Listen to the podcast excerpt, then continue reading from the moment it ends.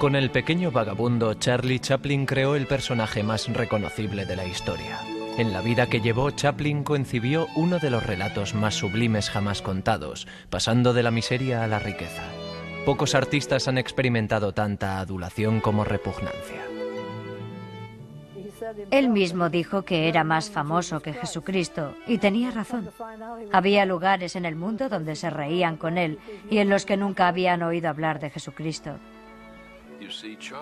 Charlie era tan autócrata que con un chasquido de sus dedos el mundo se ponía a sus pies.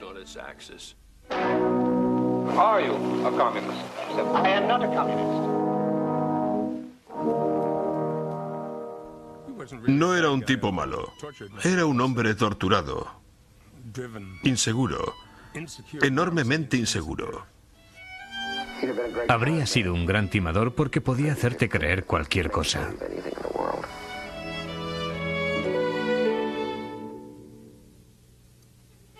Charles Chaplin. Una vida de vagabundo. Primera parte.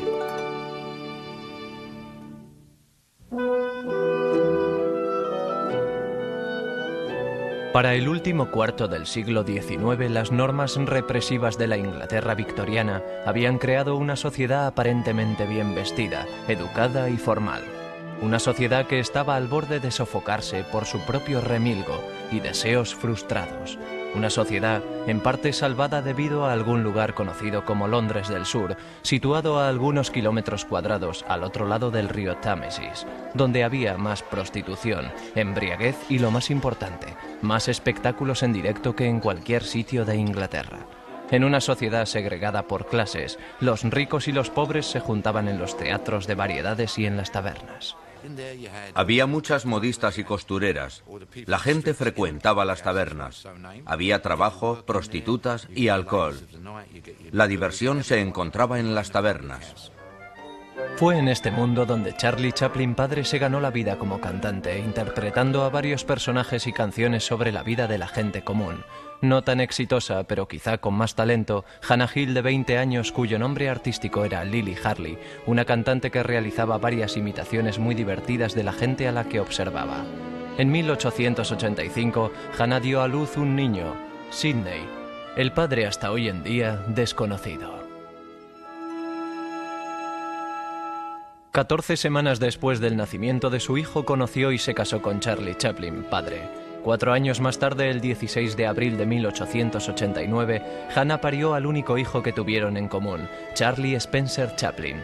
No existe ningún archivo oficial de su natalidad, aunque Charlotte insistió en que nació en East Street, a la vuelta de la esquina del lugar de nacimiento de su hermanastro Sidney. Chaplin escribió en su autobiografía, Medir las morales de nuestra familia por las normas actuales sería tan erróneo como meter un termómetro en agua hirviendo. Su padre se marchó para recorrer los teatros de variedades americanos y cuando regresó a casa un año más tarde, descubrió que tenía un nuevo recién nacido al que no esperaba. La señora Chaplin había mantenido una aventura con otro intérprete de los teatros. Creo que fue en ese momento cuando el señor Chaplin la dejó y empezó a beber. Chaplin padre afirmando categóricamente que tenía un solo hijo pocas veces pagó la ayuda económica. El hijo que tuvo Hannah con el intérprete Leo Dryden vivió con su padre mientras que ella, Sidney y Charlotte lucharon por ganarse la vida cambiando de piso de madrugada al no poder permitirse pagar la renta. Sin ser capaz de actuar debido a fuertes dolores de cabeza, Hannah ganó un salario escaso como costurera. Charlotte y Sidney se hicieron unos golfillos de la calle, ganando dinero con su inteligencia y talento. Esas tabernas eran como teatros baratos. Los niños en la calle realizaban su propio teatro esperando recibir unos céntimos. Esa era la diversión popular. La educación tenía bastante menos importancia que la supervivencia. El máximo tiempo que Charlotte pasó en la escuela fue un año y medio. Cuando los pobres no podían ganarse la vida, vinieron aquí al asilo de pobres de Lambeth en la calle Renfrey. Hannah, Sidney y Charlotte fueron aceptados en julio de 1898 y separados unos de otros. Tres semanas después de su entrada, a Hannah le fue permitido visitar a sus hijos. Pasaron el día en el parque de Kennington, comieron cerezas y pastel. Los chicos jugaron con una pelota hecha de periódico y atada con una cuerda. Al atardecer, regresaron de nuevo al asilo. Tres semanas más tarde y durante siete años, Hannah Chaplin fue internada repetidas veces en diversos manicomios hasta quedarse definitivamente. Se negó a entrar en los parques de Londres. Dijo, son sitios muy melancólicos y me dejan muy deprimido. El padre de Charlotte lo organizó para que su hijo viviera en la calle Kennington con la familia de intérpretes Jackson. Durante dos años bailó como uno de los ocho de Lancashire. Los momentos que más apreciaba eran los que pasaba con su madre cuando ella se encontraba bien. Siempre mantuvo vivos aquellos recuerdos. I shall always remember the top room at Three Pound Hall Terrace, where I lived as a boy. I shall always remember climbing up and down those three flights of narrow stairs, and Healy's, the greengrocers in Chester Street, and Ash's, the tea grocers, where one bought a pennyworth of mixed stale cake, with all its pleasant and dubious surprises. You are my honey, honey, I am the. Sobre todo se acordaba de la música, la música y el estilo de vida de la gente de Londres del Sur, imposible de olvidar. Había diferentes tipos de canciones cantadas por mi abuelo. Había canciones de saludo. Hola, hola, ¿quién es tu amiga? Pero también había canciones tristes, en su mayoría sobre niños. Había una que cantaba y hacía llorar al público. Se trataba de un niño que había perdido a su padre. Decía algo así. Quiero ir al cielo durante el fin de semana. Quiero oír a los ángeles tocar. Aunque solo tengo siete años, quiero ir al cielo. Quiero ver a mi padre durante un día. He ahorrado todos mis peniques para el largo viaje. Es una canción muy triste y todo el mundo lloraba porque podían identificarse con estas tristes canciones, tanto como el padre de Chaplin. Era imposible escapar de estos temas melancólicos. Imposible. Charlie Chaplin padre murió en 1901 con 37 años debido al alcoholismo y fue enterrado en una tumba de pobres. Dos años más tarde, Charlotte, con 12 años, declaró sobre la demencia de su madre y ella fue internada como lunática en el manicomio de Cane Hill. Él y su hermanastro, aún siendo sus únicos responsables y fuente de ingresos, seguían trabajando. Sidney encontró trabajo en la Marina Mercante y Charlotte como actor en un pequeño papel en una adaptación de teatro de Sherlock Holmes. En 1908 su hermano, siendo una estrella de la compañía, logró trabajo para Charlotte con el empresario Fred Carano y sus cómicos mudos. Fred Carano tenía autobuses que viajaban de un teatro a otro. Mi madre solía decir que subían al autobús supuestamente sin Charlotte. Pero sí lo hacía. Y cambiaban el maquillaje y los vestidos para ir al siguiente teatro porque tenían sketch distintos en teatros diferentes. A Charlotte le gustaba su arte, pero siempre se ponía nervioso delante del público. Otro actor de Carano, Stanley Jefferson, dijo sobre Charlotte, Reconozco que parecía frío y superior, pero no lo era. La gente durante años no sabía o se negaba a creer que Charlotte era un hombre muy tímido. Con 19 años se enamoró de la bailarina de 15 años Hetty Kelly. Se vieron solo seis veces en 11 días antes de que Hetty le dijera que era demasiado joven para él, que sus palabras de amor le asustaban y que no podía volver a verle. Charlotte más tarde escribió, el episodio para ella no fue nada más que una obsesión infantil, pero para mí fue el comienzo de un desarrollo espiritual, una búsqueda de la belleza.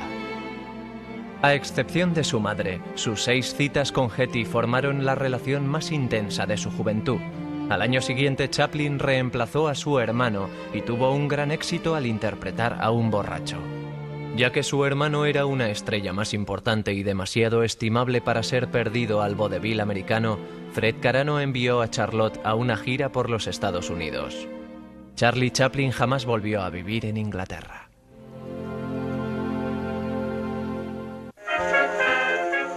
En octubre de 1910, a medida que el buque de Chaplin se acercaba a tierra, miembros de su grupo de teatro se acuerdan de que Charlotte agitó su sombrero y gritó, América, vengo a conquistarte. Chaplin pasaría los siguientes tres años recorriendo los Estados Unidos interpretando a un borracho.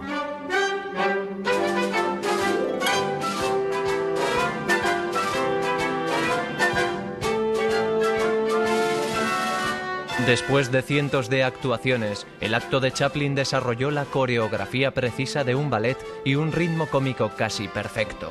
El público americano nunca había visto lo que él y su compañero de piso Stanley Jefferson, ahora conocido como Flaco, del gordo y el flaco, podían hacer. Stanley, tanto como Charlotte, siempre era bueno en introducir un elemento que había sido hecho en Inglaterra años antes. Charlie Chaplin, cuyo padre había muerto de alcoholismo, se convirtió en una estrella interpretando a un borracho para conseguir risas. Se permitió los placeres carnales de una vida en carretera, pero desdeñó el alcohol y abordaba su arte con una ética de trabajo puritana, pasando mucho de su tiempo libre observando el comportamiento humano cuidadosamente. Le gustaba buscar la verdad en la gente y daba la impresión de que podía entender de qué se hablaba y pensar bien en ello antes de contestar. Tenía un talento increíble para detectar los aspectos particulares del comportamiento humano que son atemporales y absolutamente universales. Charlotte y Sidney alcanzaron un nivel de éxito que permitió que su madre Hannah fuera trasladada a Peckham House, un manicomio privado. En agosto de 1913, Chaplin, que raramente escribía cartas, explicó a su hermano Sidney que iba a aceptar un trabajo con la compañía cinematográfica Keystone de Max Sennett por 22.500 pesetas por semana. Creyendo que había descubierto un buen filón, escribió, solo quiero trabajar unos cinco años y luego seremos independientes para toda la vida. Llegó a Los Ángeles en diciembre y se estableció en el centro en el Hotel Great Nordem. El rey de la comedia, Mac Sennett, tenía unas reglas sencillas. Haz los chistes rápidos, cortos y divertidos. Pero Chaplin, cuyo acto en el escenario estaba centrado en el personaje, dependía del ritmo perfecto y del movimiento, no entendía el estilo rápido de Sennett.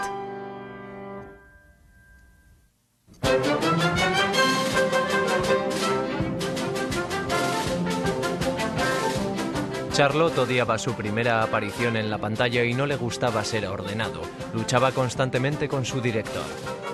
Los críticos eran más benevolentes que él mismo. Uno de ellos le calificó como un cómico de primera clase. Milagrosamente, en una película estrenada solo cinco días después de hacer Making a Living, Chaplin había tomado el mando y presentado el personaje que le convertiría en la persona más famosa del mundo.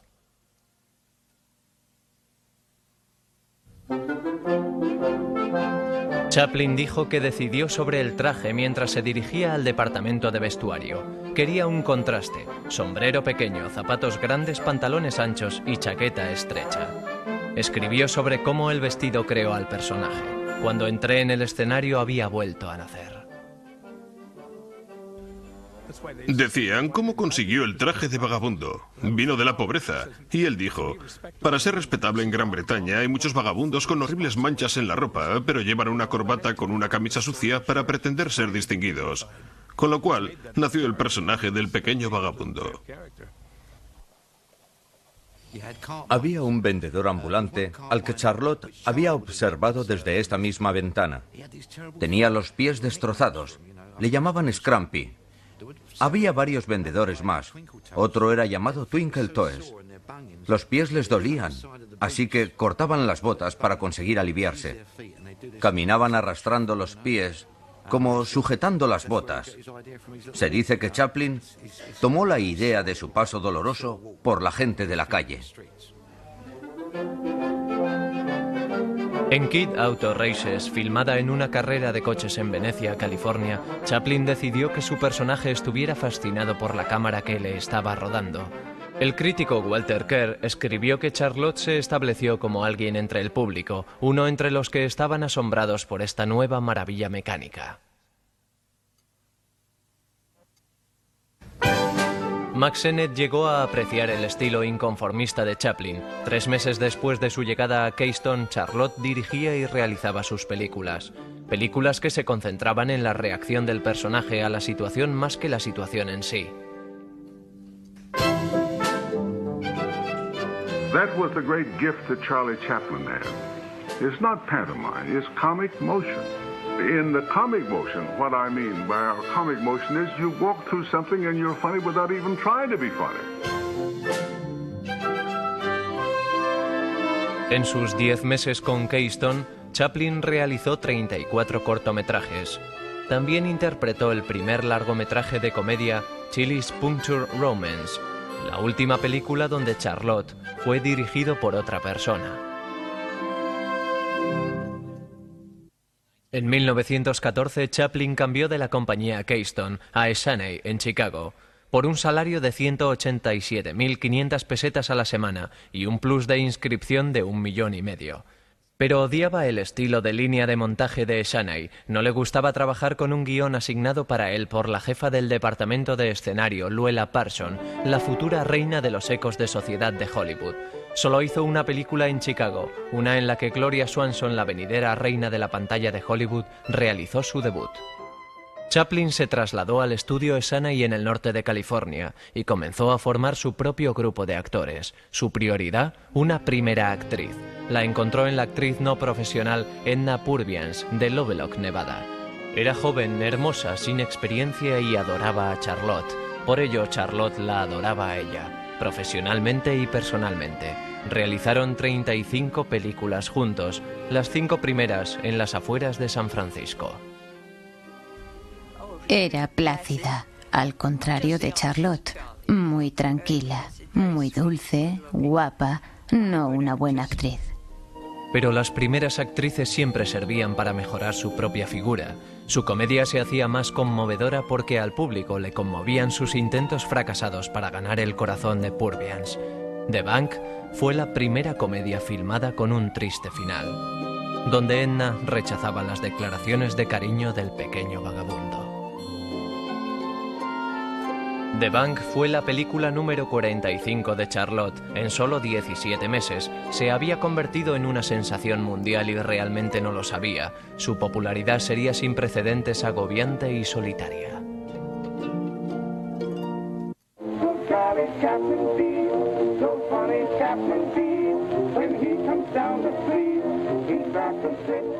...1915 fue llamado el año de Chaplinitis. Charlie dijo que toda la adulación no fue por él, sino por el hombrecito, el pobre vagabundo con quien la gente de todo el mundo podía identificarse y al que otros intérpretes imitaron sin vergüenza, incluyendo a su ex compañero de piso, Stan Laurel, para quien llegaría la fama seis años más tarde. Era una cosa casi religiosa cuando la gente iba al cine. Creo que sus películas siempre se estrenaban el mismo día, el martes. Iban al cine los martes para ver a Chaplin.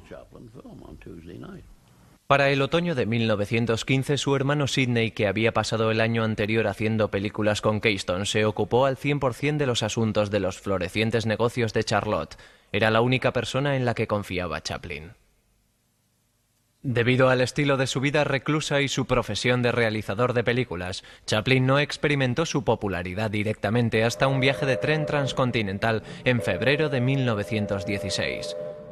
Las paradas desde Amarillo hasta Chicago estaban repletas de gente esperando a Charlie. Escribió, Siempre creía que me gustaría la atención del público, y aquí estaba paradójicamente aislándome con una sensación deprimida de ser solitario. Cogió ese tren a Nueva York para firmar un contrato con la Corporación Mutua Cinematográfica por un millón y medio de pesetas a la semana y una bonificación de 22 millones y medio, negociado por su hermano Sidney. Un portavoz de Mutual dijo orgullosamente que después de la guerra europea, Chaplin es la cosa más cara del mundo. Mutual dio a Chaplin la autoridad completa y la libertad artística para hacer sus películas como quisiera.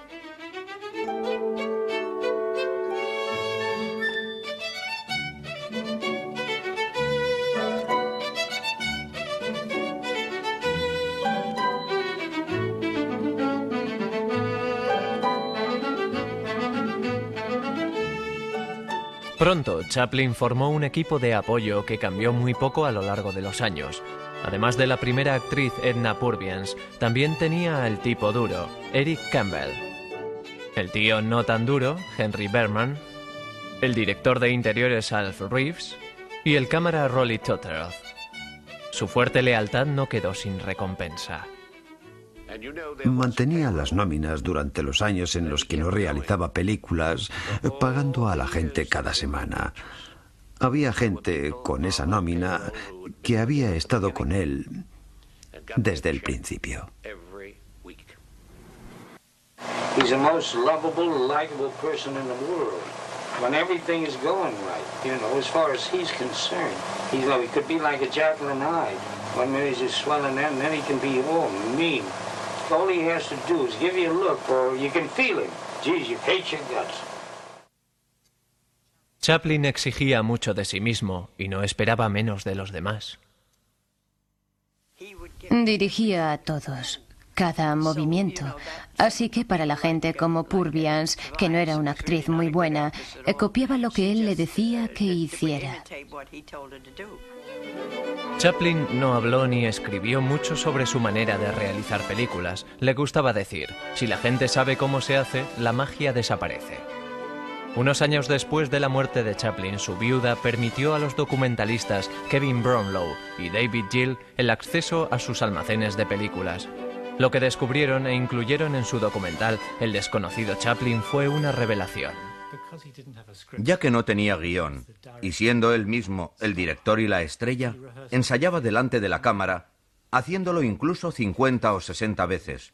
Con eso, no solo evoluciona el argumento, sino también la interpretación. Nadie reparó en ello, y ese descubrimiento ha evolucionado a lo largo del tiempo. Nunca realizaba tomas numeradas. Tan solo improvisaba sin importarle el tiempo que podían perder. Solía decir, solo nos estamos retrasando un día. No le importaba. ¿Por qué preocuparse si el resultado final sale bien? Trabajaba en una habitación totalmente austera. No había nada más que una silla dura, una mesa y una ventana tan alta que no se podía mirar hacia afuera para eliminar las distracciones. En su tiempo libre, Chaplin no era muy sociable. Tuvo ingresos en 1917 de 75 millones de pesetas. Sus gastos personales, 75.000 pesetas, una cantidad que cuando era pobre Chaplin hubiera considerado una fortuna. Un amigo le escribió como más ansioso que tacaño en cuanto al dinero. Vivía en el Athletic Club de Los Ángeles donde quedaba con Edna para cenar tranquilamente, aunque durante sus años en Hollywood dijo que solo tenía un verdadero amigo.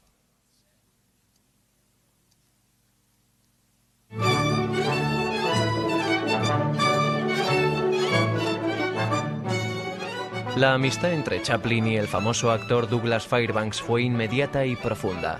Charlotte admiraba y tenía envidia de su altura, lo guapo que era y su gregario encanto. Fairbanks y su mujer, también actriz, Mary Pickford, viviendo en su legendaria mansión Pickford, igualaban a Chaplin en su fama y su riqueza. Organizaron su vida social. Charlotte siempre se maravillaba de la habilidad de Douglas para simplemente pasarlo bien. Tenía una personalidad muy dinámica. Saltaba de un rincón a otro de la habitación que parecía cobrar vida con su sola presencia. Para ayudar a los Estados Unidos durante la Primera Guerra Mundial, Chaplin se unió con Pickford y Fairbanks en una gira de bonos de libertad con la que obtuvo cientos de millones de pesetas. Pero los críticos en Inglaterra se preguntaron por qué Chaplin no había vuelto a casa años antes para apoyarles en su causa. Recibió sobres que contenían plumas blancas, un símbolo de tacañería. Hizo grandes cosas para ayudar en América, pero creen que no fue así en Inglaterra. Sin embargo, al realizar nuestra investigación, descubrimos que había donado dinero para escuelas en Waterloo. Durante la guerra, entregó dinero para comprar caramelos. Así que los niños recibieron golosinas gracias a Chaplin. Nunca fanfarroneó sobre eso. Creo que no lo dijo a nadie. Era contradictorio. Decían que no colaboró para ayudarnos, pero a su manera lo hizo.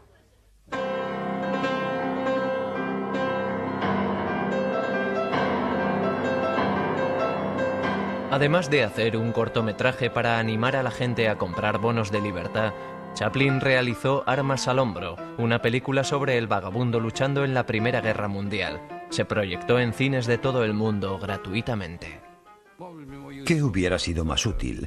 Eh, ¿Que Chaplin muriera como otro soldado desconocido en una de las ridículas batallas de la Primera Guerra Mundial o que siguiera realizando películas? A lo largo de la Primera Guerra Mundial, los cortometrajes de Chaplin dieron a los hospitales militares un muy necesario alivio. Muchas veces las películas fueron proyectadas en el techo para los pacientes que no podían incorporarse en la cama.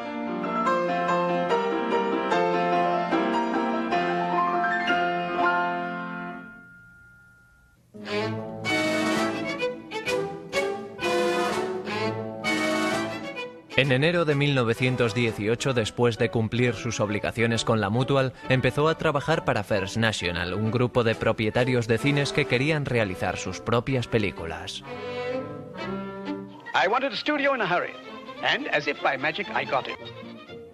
First National le construyó su propio estudio. Le pagaron 150 millones de pesetas al año y dividieron todos los beneficios a medias. Creían con razón que habían hecho un buen trato. Según el contrato, Chaplin tenía que pagar todos los costes de la realización, así que en su búsqueda hacia la perfección gastaría sus propios fondos. A Charlotte le parecía muy bien, dijo, el día de las películas malas se acabó.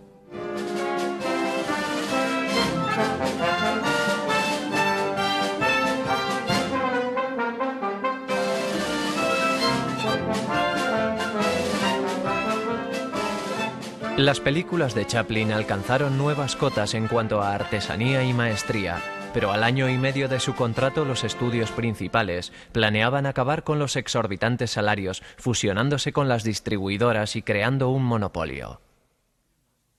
Chaplin se alió a las figuras más notables del campo, Douglas Fairbanks, Mary Pickford y el director Griffith, para dirigir y realizar sus propias películas. La formación de United Artists marcó el nacimiento de la realización de películas independientes. Al contrario que sus socios, Chaplin se había comprometido a finalizar su contrato con First National antes de que pudiera trabajar en United Artists, y su vida personal, a menudo fuente de inspiración, en este caso no lo era. La exactriz infantil Mildred Harris, a quien más tarde Chaplin describiría como alguien que le faltaba algo, tenía 16 años cuando Chaplin empezó una relación sentimental con ella. Tenía 17 años cuando su afirmación de que estaba embarazada le obligó a casarse involuntariamente. Ese embarazo resultó una falsa alarma. Una temporada carente de creatividad siguió a la boda. El 7 de julio nació deformado Norman Spencer Chaplin, murió el 10 de julio. Años más tarde Mildred Harris dijo que uno de sus recuerdos sobre Charlotte fue el cómo había llorado. Veinte días después de la muerte de su primer hijo, Charlotte empezó a filmar El Chico.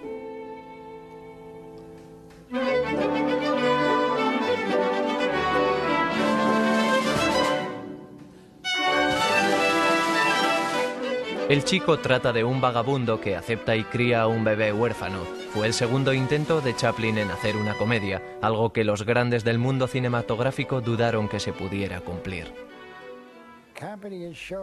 La comedia es corta. Puede hacer reír durante media hora de 20 formas diferentes. Si añadimos otros 5 o 10 minutos, la gente deja de reírse y no es posible recuperarla. Asimismo, no creo que se pueda hacer un largometraje con solo la comedia de jaja y de risas.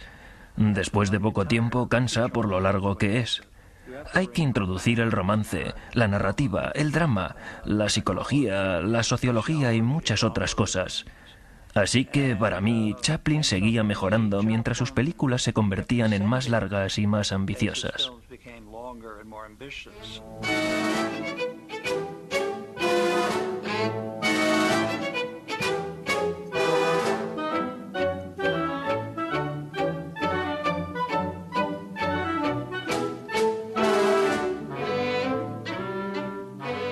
Charlotte vio a Jackie Coogan por primera vez en un escenario de vodevil en el centro de Los Ángeles. Sabía que había encontrado a su chico y los dos se hicieron inseparables.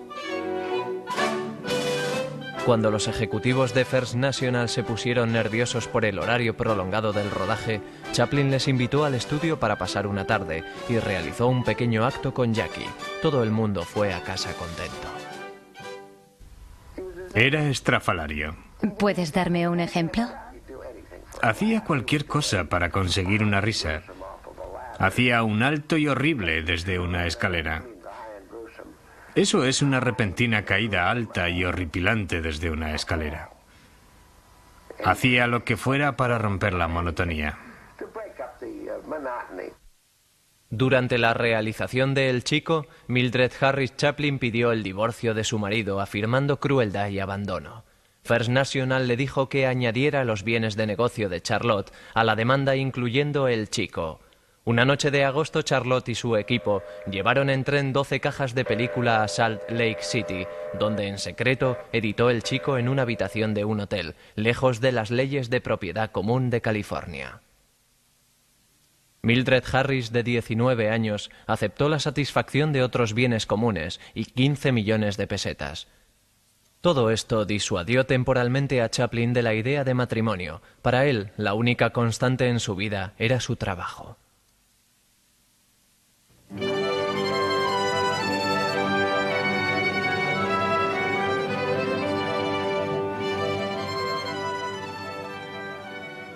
En la película se ve tanta autobiografía sobre el terror absoluto de un chico siendo llevado a un orfanato. Es obvio que está reviviendo su propia experiencia de niño, que fue llevado de la mano de su madre. Dos meses después del estreno de El Chico, Charlie preguntó por su madre. Hannah Chaplin, a la que no había visto durante siete años, sería trasladada a California cerca de su hijo para el resto de su vida. La joven Gwyn Ritchie Evans estaba entre un pequeño grupo que sabía sobre la presencia de la señora Chaplin. Nunca se olvidó la reacción de Hannah frente a una pregunta inocente. Le dije, Nan, ¿qué es esa mancha en tu brazo? De repente se volvió loca. Yo estaba asustada. Yo no entendía lo que ocurría. Resultó que la mancha fue del asilo inglés. Ponían tatuajes en los brazos de los trabajadores. Los asilos son lugares donde se mandaban a los pobres y a los locos. Es el peor sitio de todos. Ese incidente le recordó cuando estaba en el asilo.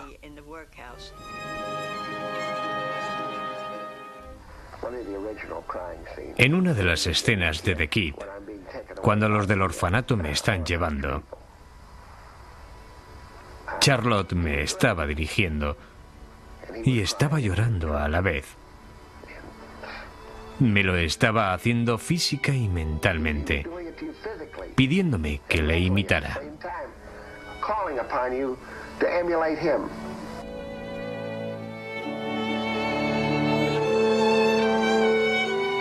Al estrenarse en 1921, el chico se convirtió en un fenómeno mundial y Jackie Coogan llegó a ser el símbolo de todos los huérfanos de la reciente guerra mundial.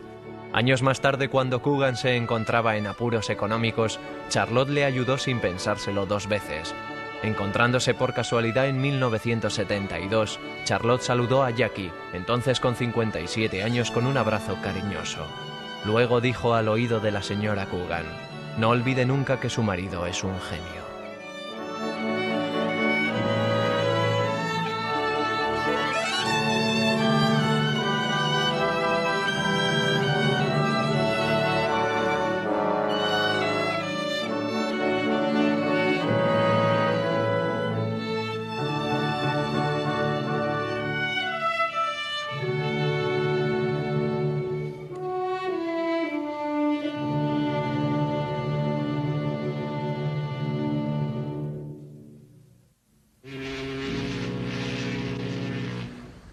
Al día siguiente del estreno de El Chico en los Estados Unidos, Charlie Chaplin regresó a Europa en donde no había estado desde los días en que era cómico con Fred Carano. Ahora era una figura conocida por todo el mundo convirtiendo cada declaración suya en noticia. Antes de que el comunismo se desprestigiara, el triunfo de los bolcheviques de Lenin contra los imperialistas zares rusos alimentó las esperanzas del mundo. Si te fijas en el arte proletario de ese tiempo, verás que todos los capitalistas tenían los pies zambos, mientras que los proletarios los tenían como los de Chaplin. Las figuras imitaban las imágenes de Charlotte, el hombre de la calle, porque es lo que representaban. Mucha gente en América consideraba que la rebelión bolchevique era una amenaza contra el capitalismo e individualismo americano. El 1 de enero de 1920 el fiscal general del estado Michel Palmer dirigió un registro a escala nacional de los supuestos simpatizantes de la Unión Soviética que condujo a la detención de 6.000 personas. De camino a Europa al año siguiente, Charlie Chaplin anunció sus planes de visitar la Unión Soviética diciendo, me interesa mucho ese gran país y sus esfuerzos hacia la reconstrucción social después del caos. Algunos de los archivos más antiguos del FBI que encontré fueron mandados al vicedirector J. Edgar Hoover antes de acceder al cargo de director. Creo que fue en 1922, y en esa carta figuraba que Charlotte era conocido como uno de los bolcheviques de Hollywood.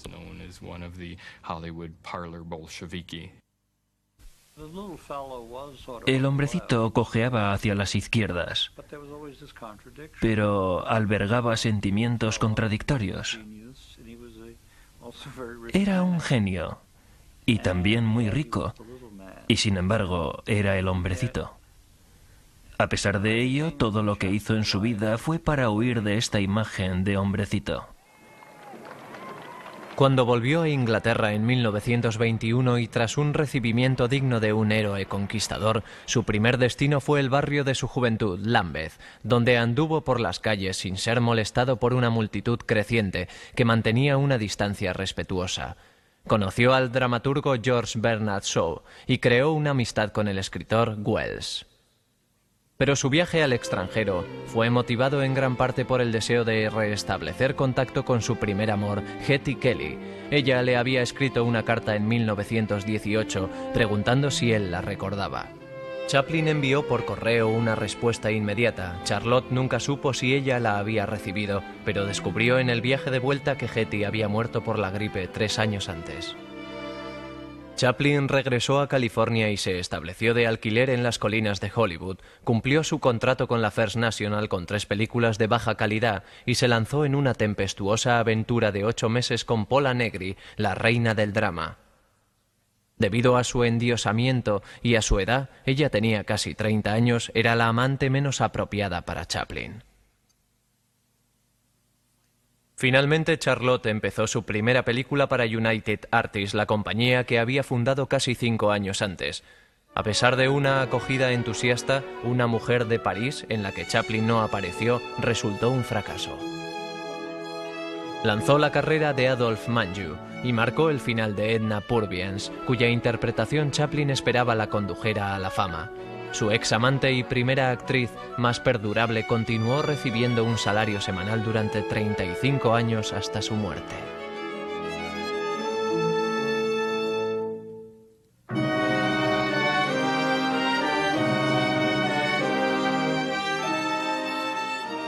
Chaplin inteligentemente introdujo de nuevo al vagabundo para su siguiente producción de Gold Rush, la película por la que confiaba que se le recordara. Fue un rasgo de su genialidad el que lograse una comedia sobre la verdadera historia de un grupo de mineros de oro, aislados por los elementos, luchando por sobrevivir e incluso algunos muriendo de hambre. Sobre la película Chaplin escribió, debemos reírnos abiertamente de nuestra impotencia ante las fuerzas de la naturaleza o nos volveremos locos.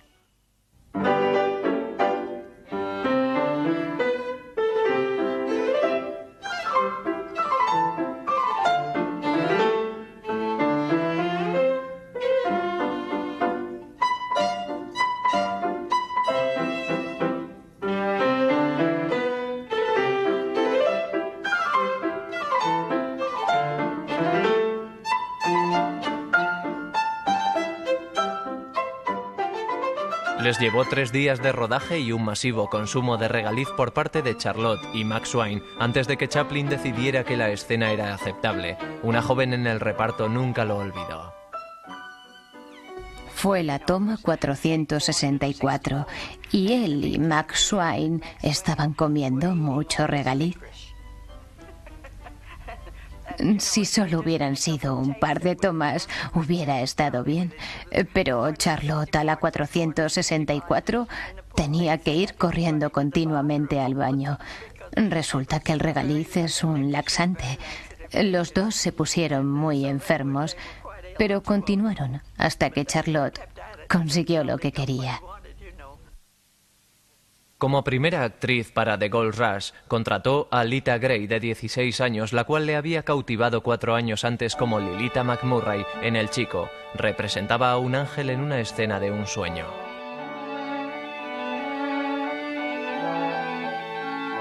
En 1924, Lita Gray estaba embarazada de Chaplin. Se casó con ella en secreto en México. Este fue su segundo matrimonio indeseado.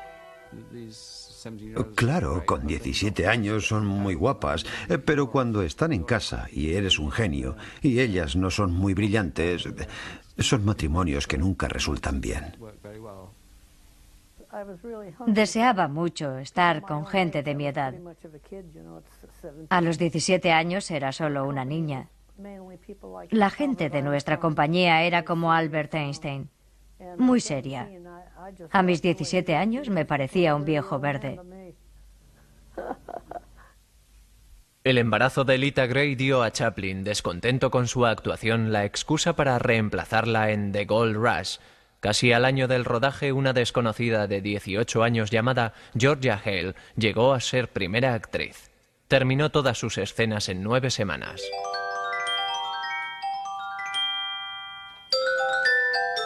The Gold Rush fue un éxito mundial. En el estreno de Berlín, el proyectista rebobinó y puso esta escena dos veces antes de seguir con la película.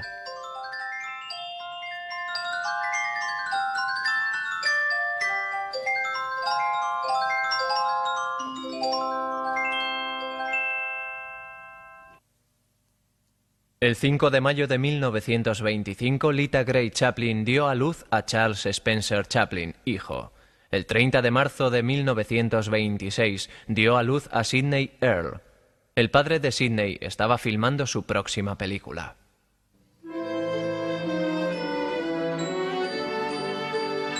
La realización de El Circo, en la que el vagabundo interpreta a un payaso que solo divierte cuando intenta no hacerlo, marcaron los dos peores años de la vida de Chaplin.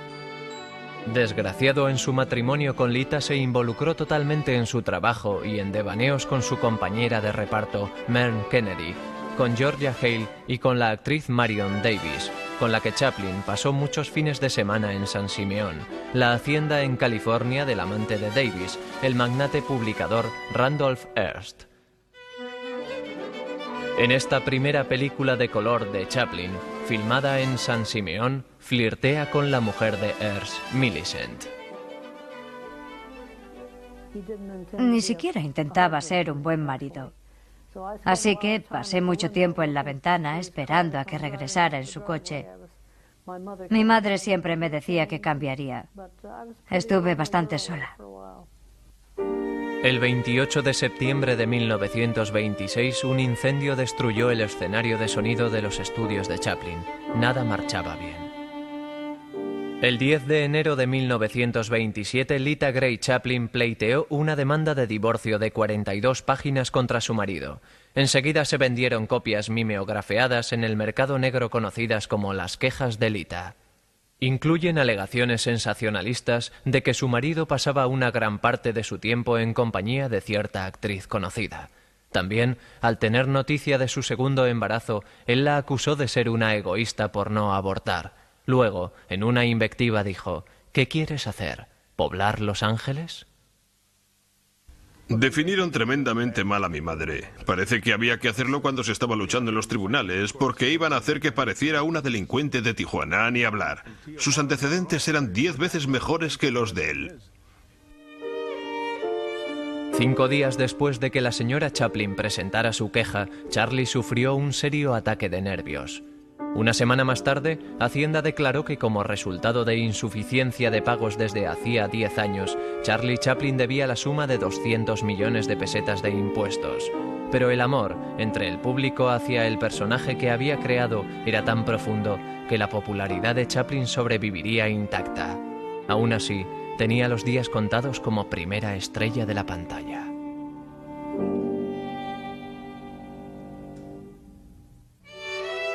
El éxito sin precedentes y popularidad del personaje del pequeño vagabundo marcaron la primera mitad de la carrera de Charles Chaplin. Pero ese éxito mermaría cuando Chaplin y su público dieron menos importancia al personaje del vagabundo y más a su propia persona. En abril de 1927, Chaplin llegó a un acuerdo con Hacienda y pagó 150 millones de impuestos atrasados. En agosto, siete meses después de haber demandado su divorcio sin resolución, los abogados de su mujer declararon que nombrarían a cinco mujeres conocidas con las cuales Charlotte había intimado durante su matrimonio. La misma Lita dijo a Marion Davis que estaba en la cabeza de la lista. Davis, aterrorizada sobre el impacto que causarían las noticias en su compañero, William Randolph Hearst, llamó a Chaplin. Dos semanas después, a Lita le fue abonada la cantidad de 93.750.000 pesetas y cada uno de sus hijos recibió un millón y medio para fondos del fideicomiso. Will Rogers dijo, Charlotte no es lo que yo llamo un marido leal, pero sí merece la pena casarse con él.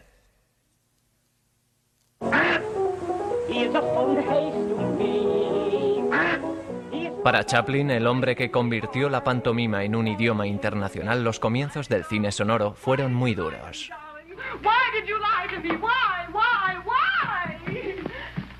En mayo de 1928, después de que Al Johnson superara la barrera del sonido con el cantor de jazz, Chaplin empezó a preparar su siguiente largometraje mudo, Luces de la ciudad. Pero en agosto su trabajo se cortó inesperadamente cuando su madre se puso enferma. El 28 de agosto Hannah Chaplin, con 63 años, murió en el hospital Glendale por motivo de una vesícula biliar infectada. Una enfermera dijo que el día anterior había oído reír a ambos. Estaba loca y él no quería que nadie lo supiera.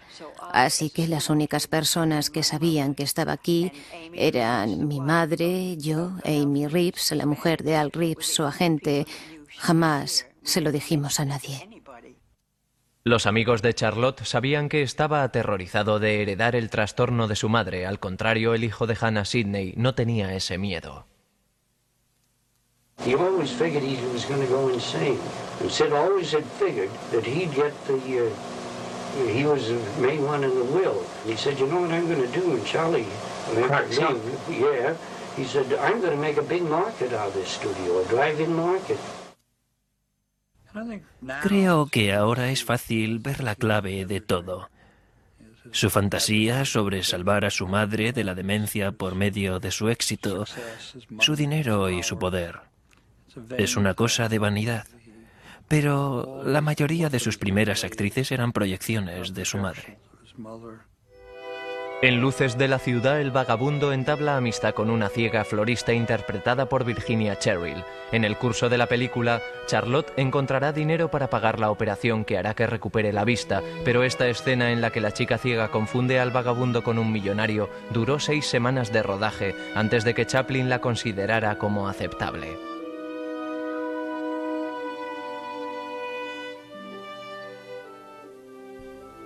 Creo que era muy valiente al utilizar su propio dinero.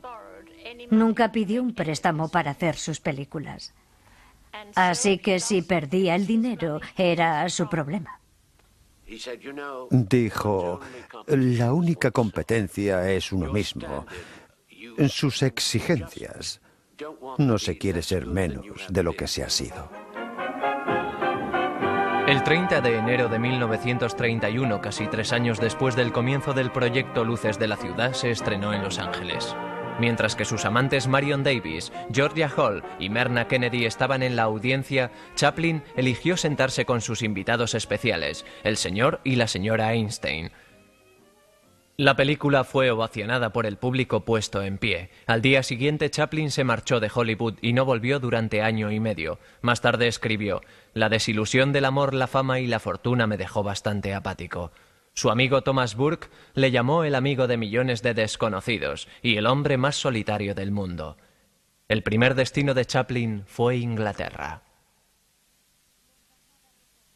Siempre quería volver porque le encantaba recordar de dónde había venido y de lo que tenía en ese momento comparado con antes.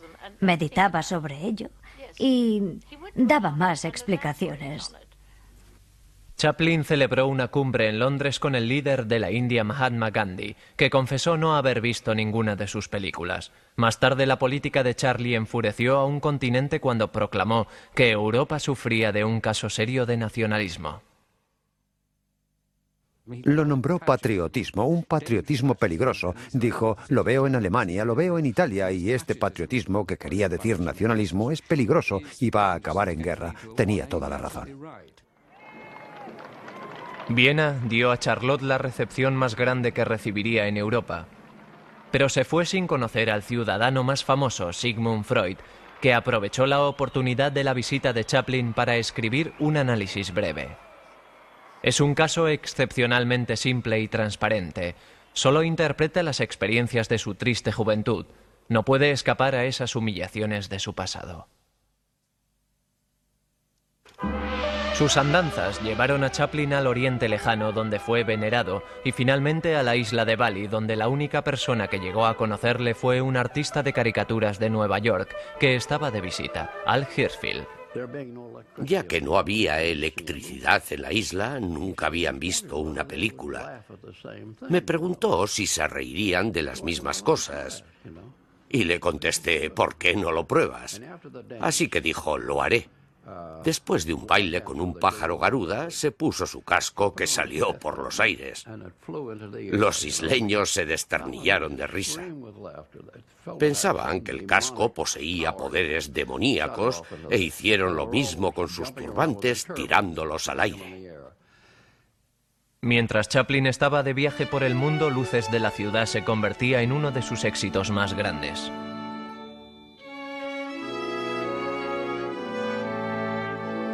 En esta escena donde la florista con la vista ya recuperada se da cuenta de que el vagabundo no es millonario pero sí es su salvador, James Agee escribió, Basta con verlo para que el corazón se te encoja, y es uno de los momentos más culminantes de la historia del cine.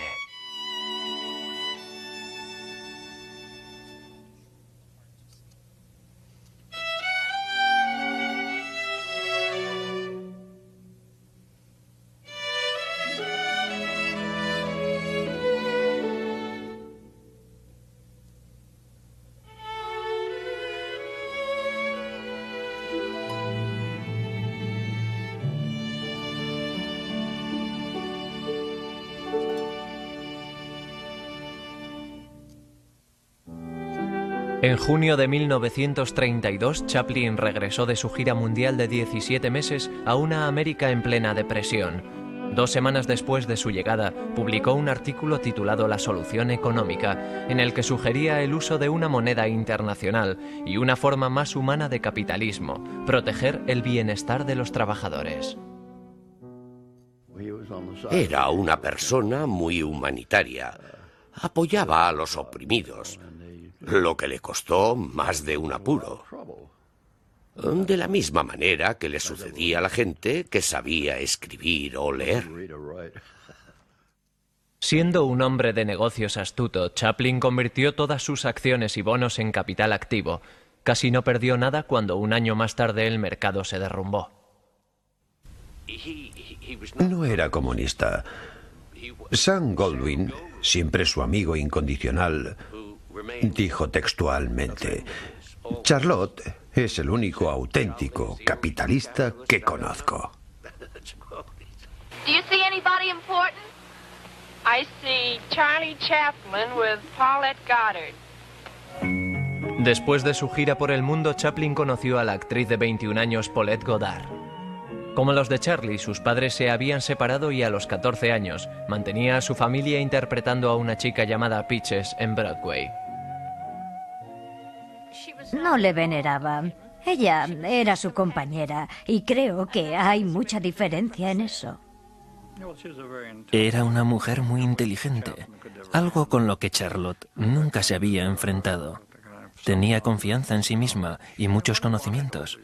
Lo que él quería eran las infantiles, las adolescentes. Desde su divorcio de Lita Gray, Charlotte casi no hizo caso a sus hijos. Al mudarse a su casa en Benedict Canyon, Paulette insistió que él sería el mejor padre para sus hijos, Charlie y Sidney ahora con seis y siete años. Mientras su madre intentaba abrirse paso como cantante, los chicos vivían con su abuela. Gracias a Paulette, pasaron la mayoría de los fines de semana con su padre. Ella era adorable. De hecho, hasta que tenía nueve años dormía con Paulette. Un día mi padre nos dijo, chicos, ya no podéis dormir con Paulette. Contestamos, ¿por qué no? Nos gustaba.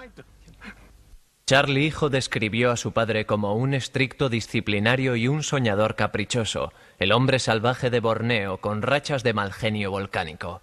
Charles, el hijo, cuyo nombre le resultó una gran carga, empezó a beber mucho en su adolescencia y como resultado perdió el favor de su padre. Me dolía mucho porque me invitaba a fiestas en su casa, con mucha gente conocida, pero no invitaba a mi hermano mayor. Este hecho era como un puñal para mi hermano. Era muy sensible hacia la gente, pero por otra parte vivía. ¿Cómo es posible que no se diera cuenta que le hacía tanto daño? Para un hombre tan sensible, ah, siempre me hizo sentir fatal. La gran sensibilidad de Chaplin hacia los marginados nunca vaciló. Un partidario vocal del gobierno activista de Franklin Roosevelt dijo que el nuevo trato salvó al capitalismo de la derrota total. Chaplin más que nunca se sintió obligado a hacer que su arte reflejara la angustia de los tiempos modernos.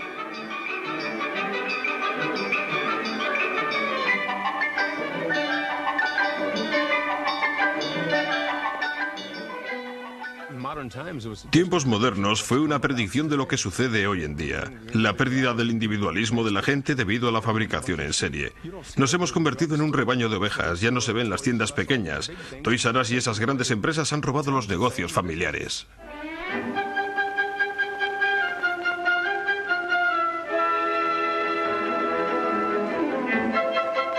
Mientras Charlotte se resistía a meter diálogos en sus películas, abrazó la posibilidad de incluir la música sincronizada, música que empezó como una sencilla melodía desde las profundidades de su imaginación o de su pasado. Su subcompositor en tiempos modernos fue David Raksin. Charlotte no era compositor en el sentido real de la palabra, pero decir esto suena bastante negativo y era mejor que eso. Solía tener estas pequeñas ideas, pero no sabía cómo escribirlas en papel, lo que era una desventaja. Siempre necesitaba a alguien que lo hiciera por él. Años después, dos compositores cogieron una melodía sin nombre que Chaplin había creado para tiempos modernos. Lo convirtieron en Smile, uno de los grandes éxitos de Nat King Cole. De sus ocho años juntos, Charlie Chaplin y Paulette Goddard llevaban cuatro de ellos casados. Su ambición, independencia y auténtico talento le hicieron única entre las mujeres de Charlotte. También, mientras estaba con Charlie, mantuvo relaciones sentimentales con el compositor George Gershwin y el artista Diego Rivera. Ella, más que las demás, entendía que para Chaplin su trabajo siempre era lo más importante.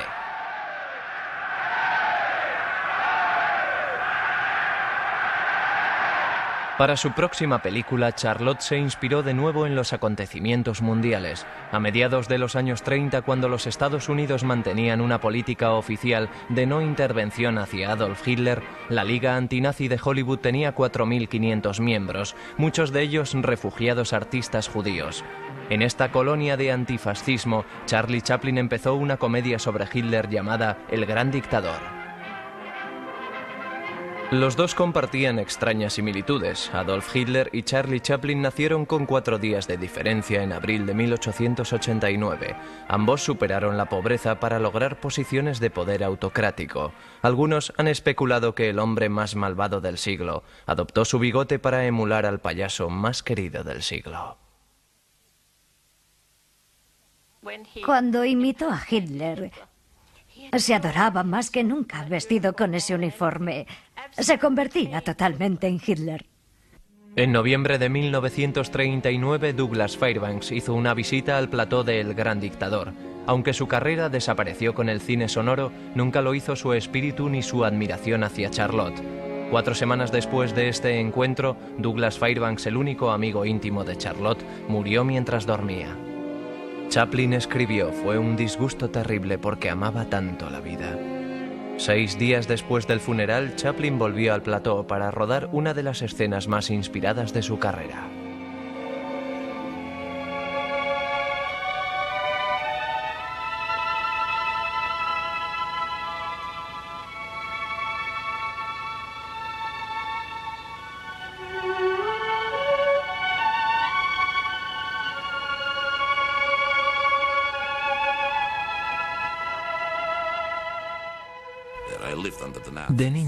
Vivía en la época de los nazis, así que fue una catarsis al ver que alguien podía reírse de este cruel payaso Hitler de tal manera como lo hizo Charlotte. Fue una catarsis para todos los que vivían en la era nazi. Cuando por fin Charlie Chaplin decidió hablar en la pantalla, eligió comunicar palabras de esperanza a un mundo que se internaba en un conflicto. The hate of men will pass and dictators die, and the power they took from the people will return to the people. And so long as men die, liberty will never perish. Al estrenarse en octubre de 1940, un año antes de que ocurriera el incidente de Pearl Harbor, El Gran Dictador llegó a ser el éxito más grande de la carrera de Chaplin y el catalizador para el periodo más políticamente activo de su vida. Cuando América entró en la guerra, Chaplin estaba angustiado por el fuerte retórico antisoviético.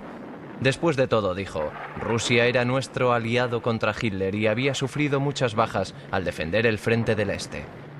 En un discurso en San Francisco para el Comité Americano de Ayuda de Guerra para los Rusos, Chaplin pidió a los Estados Unidos que lucharan junto con los soviéticos en este segundo frente, una propuesta ya aprobada por el presidente Roosevelt y el ministro de Asuntos Exteriores.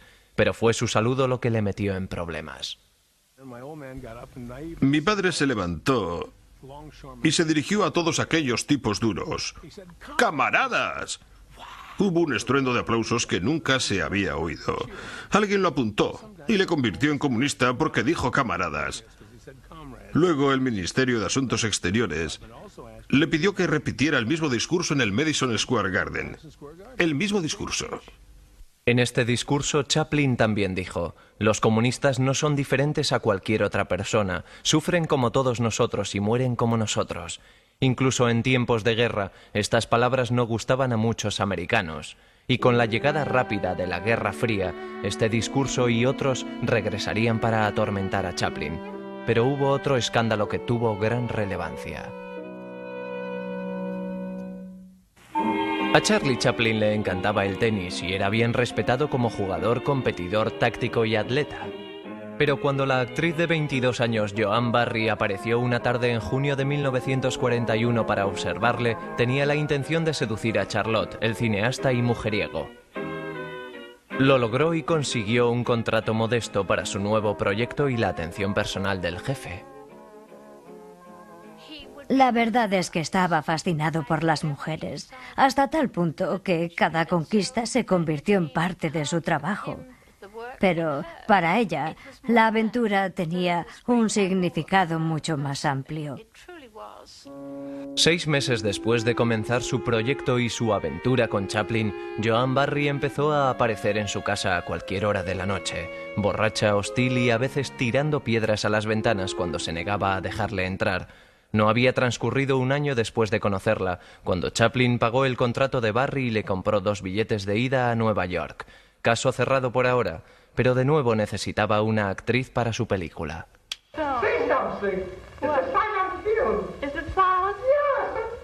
Oona O'Neill, una debutante de 17 años de la costa este, rechazó a Bassar a favor de una carrera en Hollywood.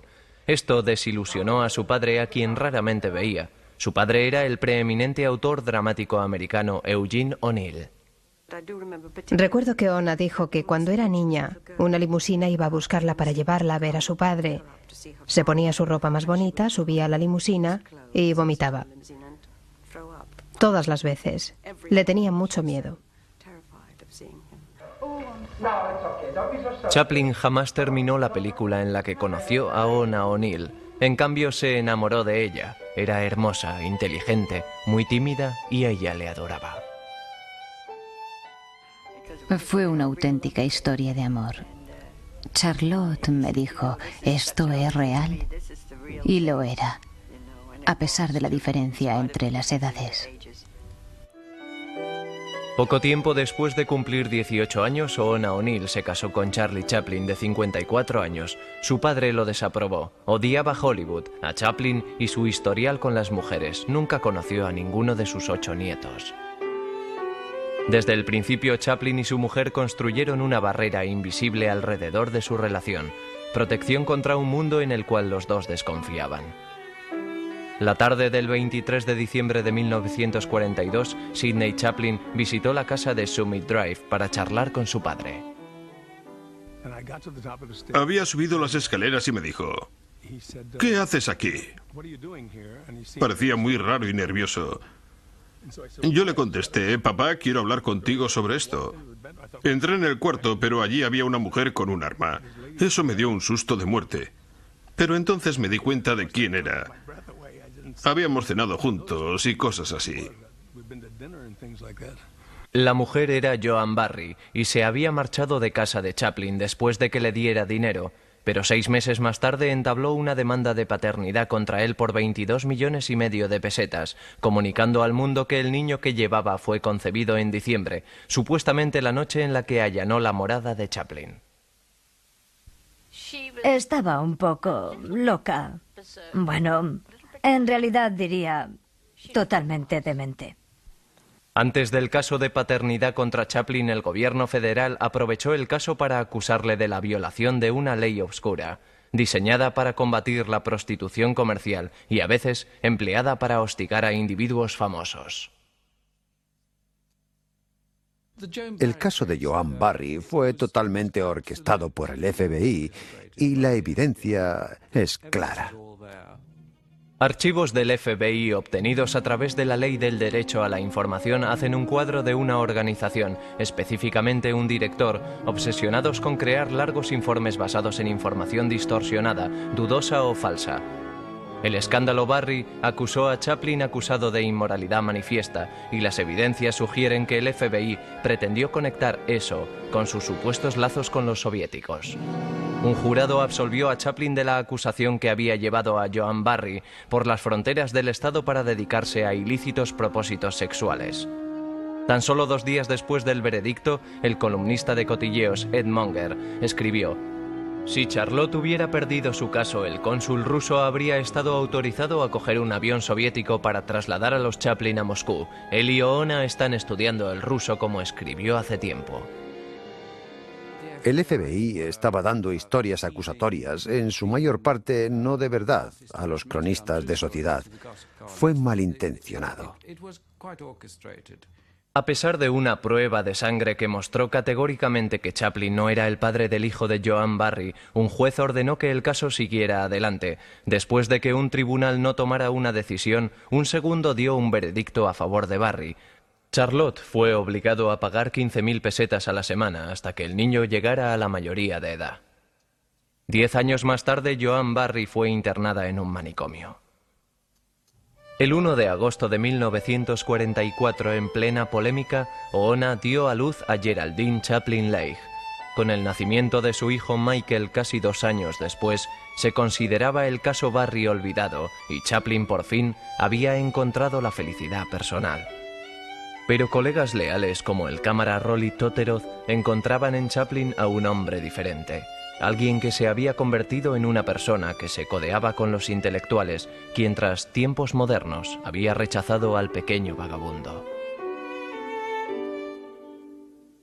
And he drifted away from that little character. He didn't want to use it anymore because it was more or less lowbrow. It wasn't the character that he wanted to be. He wanted to be the distinguished Chaplin now. Just as I thought. Phony. Fake. What? Glass, you silly ass. Glass. Monsieur Verdus fue la primera comedia negra de Chaplin y un fracaso en taquilla. Teniendo en cuenta los titulares sobre su política y su tratamiento con las mujeres, una película en la que el personaje de Chaplin justificaba el matar a sus mujeres por su dinero porque el sistema capitalista le había decepcionado, dio a los críticos un blanco fácil, y Charlotte lo sabía.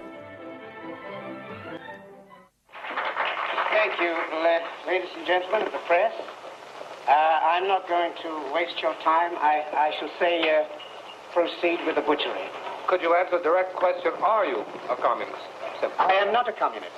A communist sympathizer with question. A communist sympathizer, that has to be qualified again. I say this, that during the war, I sympathized very much with Russia because I believe that she was holding the front. And for that, I have a memory, and I feel that uh, I owe her thanks. Chairman J. Parnell Thomas of New Jersey opens an inquiry into possible communist penetration of the Hollywood film industry. Monsieur Verdoux se estrenó en Washington cinco días después de que el Comité sobre las Actividades No Americanas citara a algunas figuras de Hollywood. Algunos dijeron que el cariz de la interrogación era inconstitucional y fueron encarcelados por desacato al tribunal. Pero la mayoría sugirió que el comunismo se había infiltrado en Hollywood y dieron nombres de personas. Chaplin confirmó su asistencia, pero luego cambió de opinión y mandó un telegrama al presidente Thomas declarando, no soy comunista, soy pacifista. Empezó a trabajar en su última película de Hollywood, también la más autobiográfica de su carrera.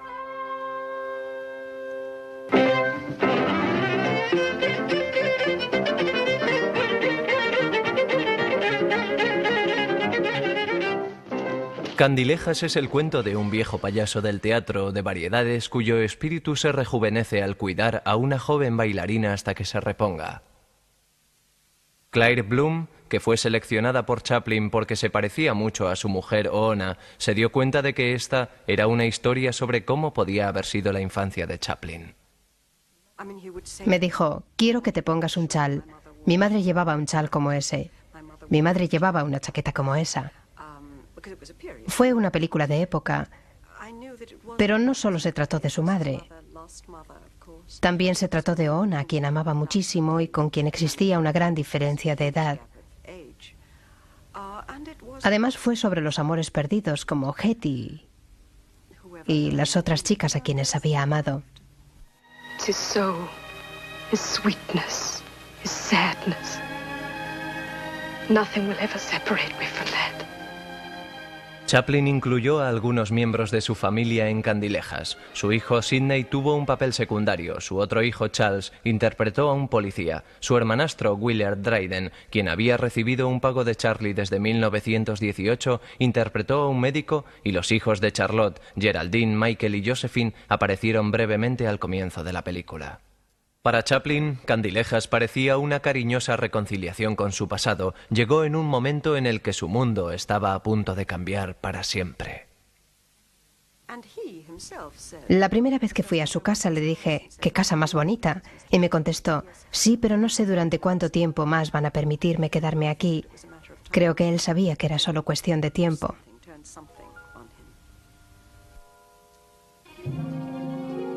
El 29 de diciembre de 1949, el director del FBI, J. Edgar Hoover, escribió al vicefiscal general del Estado, el general Peyton Ford. Es determinante que no hay testigos que puedan aclarar que Charles Chaplin haya sido o sea miembro del Partido Comunista o que haya contribuido con fondos al mismo. Esta carta no significó que Hoover se deshiciera de expedientes que afirmaran lo contrario dentro del voluminoso archivo que tenía sobre Charlotte. Nos tenían considerados como a una familia polaco-judía. No sabían nada sobre las tumbas en Inglaterra. Todavía seguían convencidos de que éramos espías y de que sus creencias eran comunistas. La feroz independencia y arrogancia de Chaplin hicieron que fuera un blanco fácil dentro de su industria. Cronistas de sociedad como Ed Sullivan y Hedda Hooper estaban dispuestos a perseguirle ya que nunca se había favorecido de ellos, como con la mayoría de los famosos. Hizo lo que quería, realizó sus películas a su manera, logró hacerlo, y había gente, algunas de las figuras más importantes en Hollywood, que se ofendían por eso, así que tenían ganas de desencumbrarle. El 17 de septiembre de 1952, Chaplin y su familia partieron a Londres para el estreno de Candilejas. El 18 de septiembre, J. Edgar Hoover dio al fiscal general del estado James McGranery el archivo de Chaplin. El 19 de septiembre, McGranery anuló el permiso de entrada de Charlotte, diciendo, Chaplin es una persona desagradable, si lo que han dicho de él es la verdad. Calvin Coolidge said when he terminated his presidency, he was embarking to go home, and waylaid by one of the pressmen who said, Mr. President, won't you say a, a few farewell words to the American people? He said, yes, goodbye. There is a letter. Hay una carta del fiscal general del Estado de los Estados Unidos al embajador americano en Suiza diciendo que si Chaplin quería volver no había ningún problema. Creo que la carta dice que era tan popular en América que a pesar de las campañas contra él podía regresar sin problemas. Pero entonces Charlotte se negó resueltamente. Chaplin trasladó a su familia a la orilla del lago Lausanne en una hacienda de 37 acres llamada Manoir de Van, cerca de Vevey, en Suiza. Oona y él, un multimillonario, crearon su propio paraíso aislado, un mundo aparte.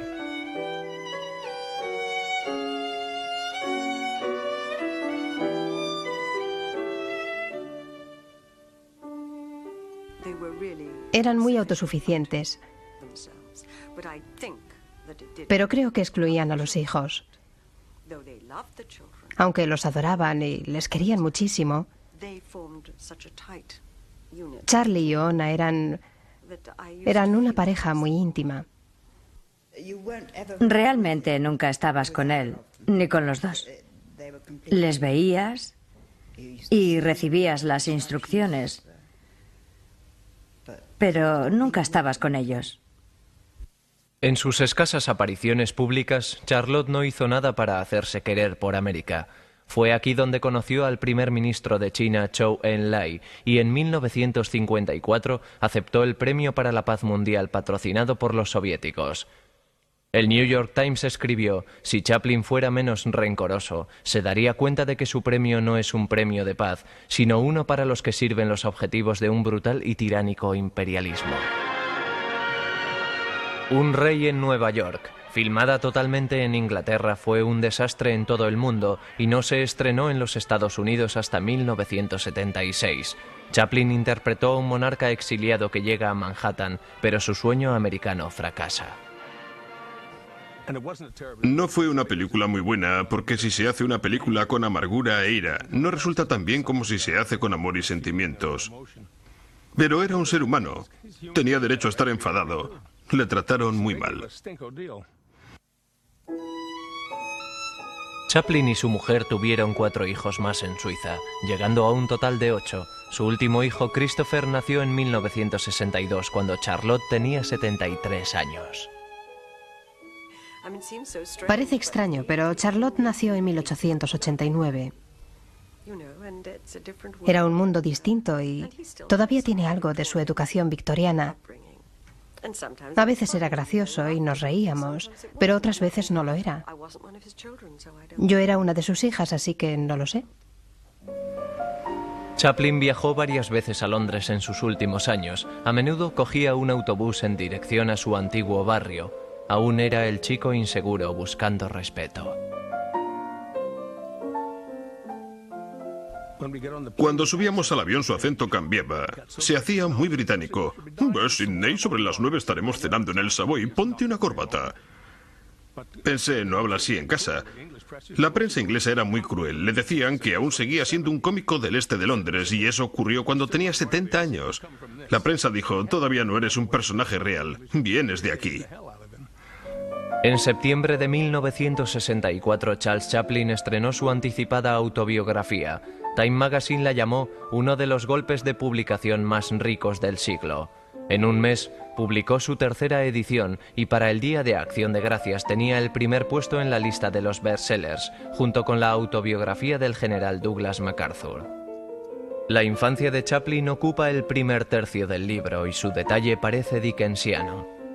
Sobre el arte de la cinematografía y su carrera revela muy poco, pero sobre la gente famosa que conocía nos cuenta mucho. No menciona a su hermanastro Wheeler Dryden, a su cámara Rolly Totteroth, ni a su segunda mujer, Lita Gray. No puedo decir eh, que sea mi persona favorita, ni mi director favorito. Hay algo en su genio que es escalofriante. Hay algo en su carácter que está por descubrir.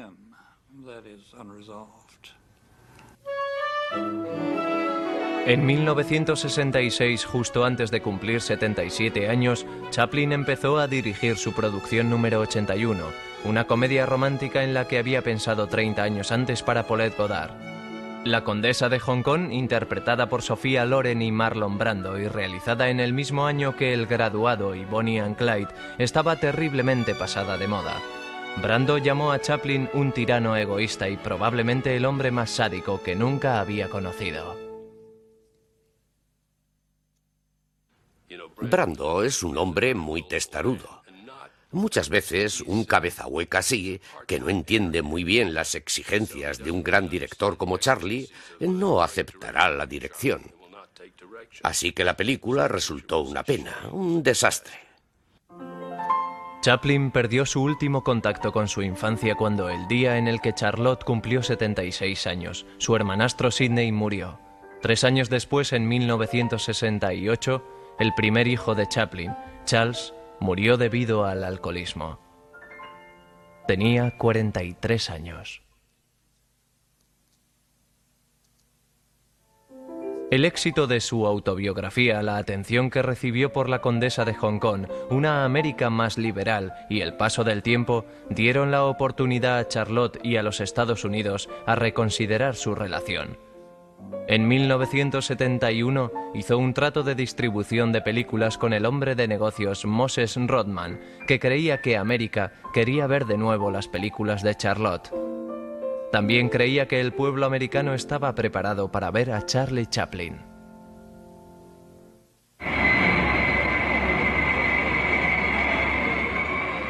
Veinte años después de marcharse, Charlie Chaplin regresó a América en un viaje de negocios para mejorar las posibilidades de promocionar sus películas. Chaplin sería honrado por la Sociedad Cinematográfica del Centro Lincoln, luego en Hollywood y después en los premios Oscar. En el último momento casi se echa para atrás porque temía que todavía existía mucha hostilidad por parte del pueblo americano. La última vez que le vi fue cuando estuvo en Nueva York. Había vuelto para recibir una clase de premio. Para entonces no tenía pleno control de sus facultades. Me acuerdo que Lillian Gies estaba ahí y él no la reconoció. Me reconoció a mí por alguna razón extraña, pero no reconoció a Lillian.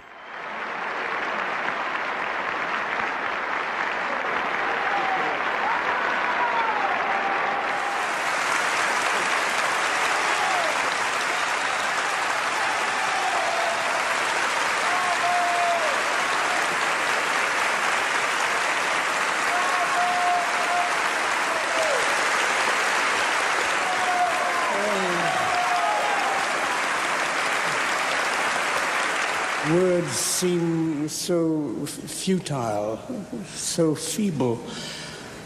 I can only say that thank you for the honor of, of inviting me here. And oh, you're wonderful, sweet people. Thank you. Alistair Cook, el observador británico de asuntos americanos, escribió sobre las celebraciones para Chaplin en Nueva York. Las lágrimas mojaron al público. Era muy viejo, temblando y buscando en la niebla de sus memorias algunas frases simples. Ahora era una muñeca senil e inofensiva. Como dice la canción, es fácil amarle, no hay peligro en adorarle. Estaba seguro de que en 1972, cuando recibió el premio de la Academia, su carrera había acabado. Y pensaba que todo el mundo se olvidaría del pequeño vagabundo y de Charlotte.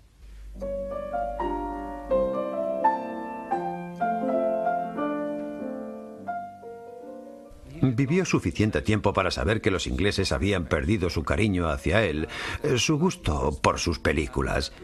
Y Ona Chaplin dijo, puedo explicarlo. Es una clase extraña de romanticismo inglés. Si Charlotte hubiera muerto borracho, pobre y abatido, le habrían querido. Nunca le perdonarán por haber muerto feliz, rico y viviendo en Suiza.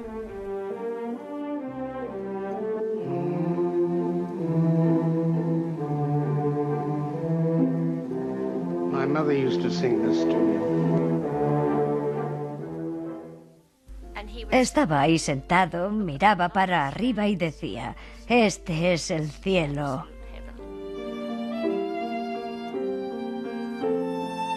Charles Chaplin, al que nunca le gustaron las navidades porque le recordaban la pobreza de su infancia, murió mientras dormía el 25 de diciembre de 1977. Tenía 88 años. El 2 de marzo de 1978, su ataúd fue robado por ladrones que demandaron 600.000 francos suizos por devolverlo. El último documento de su archivo del FBI es un memorándum del 8 de marzo diciendo que un psíquico que había contactado con ellos había afirmado que el cadáver de Chaplin estaba en el sótano de una casa en Alemania. Una semana más tarde los ladrones fueron detenidos y el ataúd encontrado en un trigal suizo. Ona Chaplin dijo que estaba conmovida porque los ladrones habían elegido un sitio de descanso muy tranquilo. El ataúd fue enterrado de nuevo bajo dos metros de hormigón en un pequeño cementerio cerca de su casa. Después de su muerte, cuando yo estaba con Ona en Nueva York, ella andaba lentamente, sujetando mi brazo como si estuviera en trance. Él solía caminar despacio y ella estaba acostumbrada a hacerlo.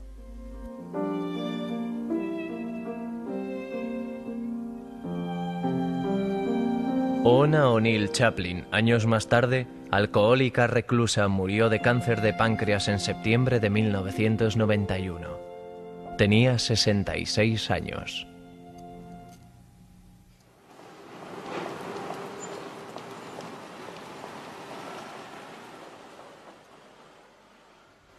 Viajo mucho y nunca he encontrado tanto cinismo como lo que he visto en Inglaterra. Si ves ahora los periódicos y la televisión, parece que no se puede ser cínico y gustar a Charlie Chaplin a la vez. No es posible.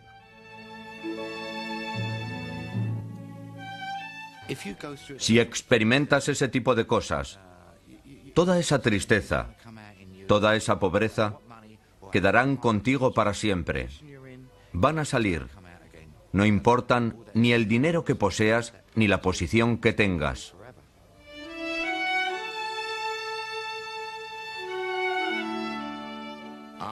Charlie Chaplin es uno de los padres de mis películas. No tengo vergüenza en decirlo. Estoy orgulloso de ello.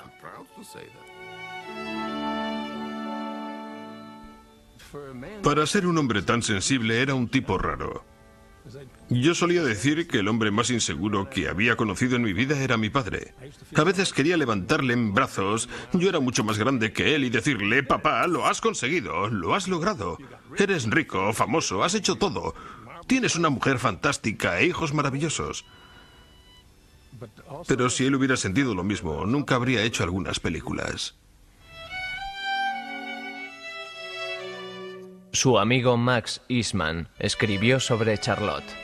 Había que entenderlo como un niño abandonado, un golfillo soñador e inteligente, una hoja de papel al viento con sagradas escrituras por las calles de un pobre barrio de Londres.